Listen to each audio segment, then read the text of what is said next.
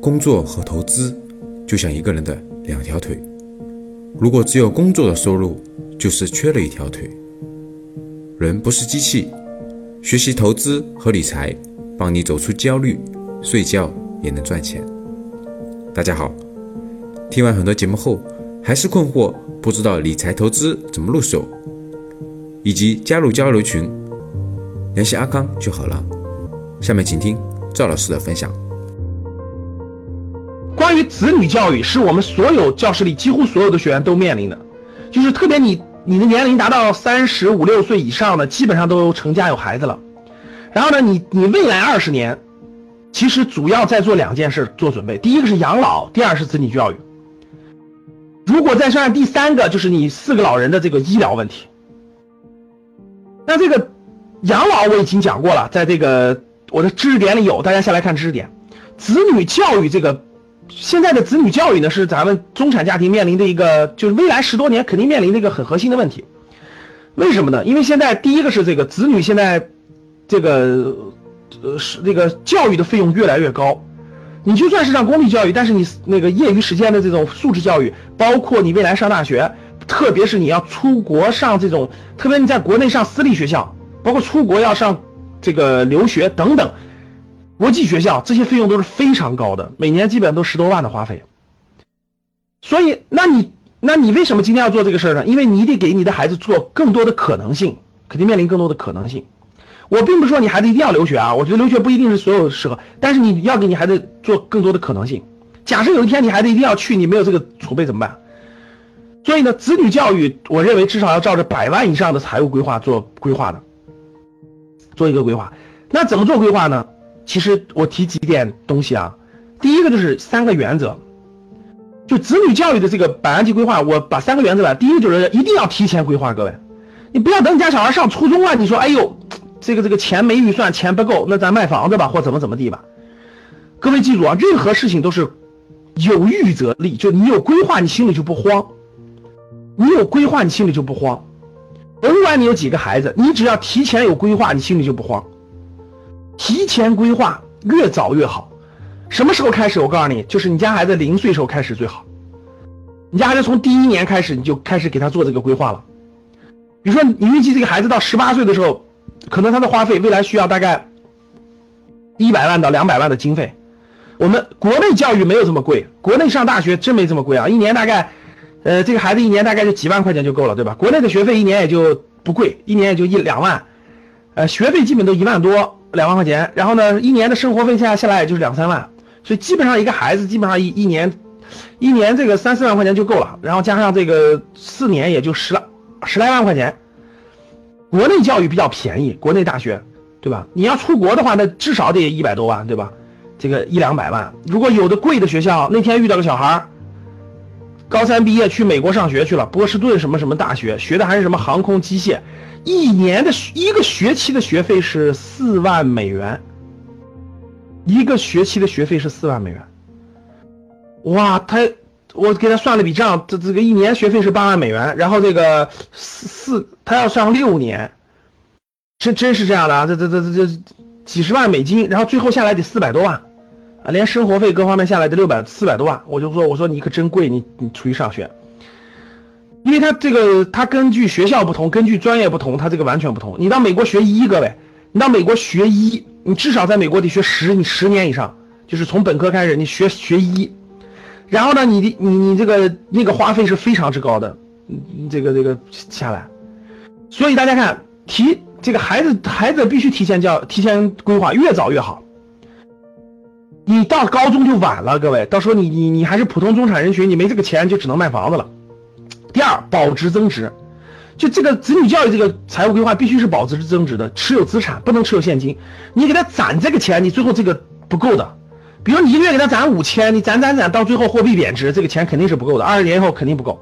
所以呢，这个钱是一定要做规划，然后一定要做保值增值，就是持有资产。你你这个钱是持有资产的，不断持有资产的。你要么你说那我买买套房子，我这套房子就是他出生的时候就买好了。我这套房子就等他留学的时候，我不管他值多少钱，我都卖掉支持他留学。OK，这也算是一种资产，这也算是一种。但是对于大多数中产人群来说，没有这么好的经济条件，所以呢，一般来说就是提前做规划，做好定投。第三就是专款专用，各位不挪不动啊。就是孩子女教育这个板，我经常遇到很多人说，老师我家要买房子了，子女教育就取出来了，这不对，专款专用，各位，你给子女，甭管你一个孩子、两个孩子等等的，他的留学这个这个钱是专款专用的，各位啊，不要动，任何事情不动，除非是救命。你说这个这个这个这个生病了救命的钱，那该动就动了，但是除此以外不动，各位听懂了？不挪不动，专款专用，这三个原则。那投资的方法是什么呢？各位，投资方法是第一个，你要设定一个预算，比如说啊，你家孩子今年五岁，他大概十十三年以后要留学，假设或者他上在国内上本科，在国外上研究生，可能是二十二岁时候留学，那他在未来十十五年之后，他大概需要两百万人民币，懂了吧？这是预算，大家看，这是一个设定预算，两百万人民币。那设定预算以后呢，就是你你现在分到十五年，然后分到一百八十个月，就是。呃，每年十二，每年十二个月，十五年，假设啊，你要分到一百八十个月，那每个月要存多少钱？比如说啊，各位，你这个，你这个，你就算要给他留两百万的这个留学的费用，那你，你到现在只有一百八十个月，懂了？只有一百八十十五年，那你算一下，你算一下这个，这个，这个，如果不考虑收益的话，你一个月要存一万二，对不对？一个月里一万二，你才能达到一百八十万。如果你预算，你不用这么，你要是。每个月存定期，约一个月一万多，然后是一百八十个月，正好两百万。但是你买的是升值资产，你要做个预算，预期是年化收益率百分之十五，你就预期年化收益率百分之十五。然后你这样推演，那你一个月一个月要定存多少钱？然后十五年之后可以超过两百万，大家听懂了吗？明白啥意思吧？数学好的人呢，数学好的人呢，一般就通过那个公式就倒着算过来了。数学不好的人，大致算一下就可以了。你大致算就可以算得出来，大家懂了吧？每年就是复利，这大概是预计年化收益率是百分之十五，就每年不断的复利，年化收益率百分之十五。所以最后你算吧，十五年左右你投的资金就要少得多了，各位，就要少很多很多很多了。哎，教室一个数学好的，我问大家一点啊，做定投就是不断的做定投，每年的这个收益率在百分之十五左右，这个这个这个这个十十五年左右能翻几倍？大概？有没有数学好的估算的？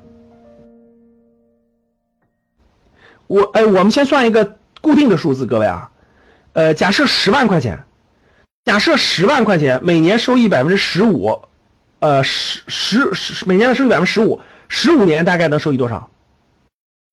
听好了，是不用你认真算，听好了，你有十万块钱，假设假设不是定投，就是你有十万块钱。你有啊，对，百度有算复利的公式，各位，这个这个东方财富网也有算复利的公式，我们就算个简单的吧。你有十万块钱，假设你有十万块钱一次性投入的，然后每年复利是百分之十五，然后呢，十五年之后是多少钱？谁算谁大？就是各位听好了，你不用会这个公式，网上网上有这个复利算的，东方财富网也有，百度你搜一下复利计算公式都有的。你这个定投你就按那个公式算，我是大概让你估值一下。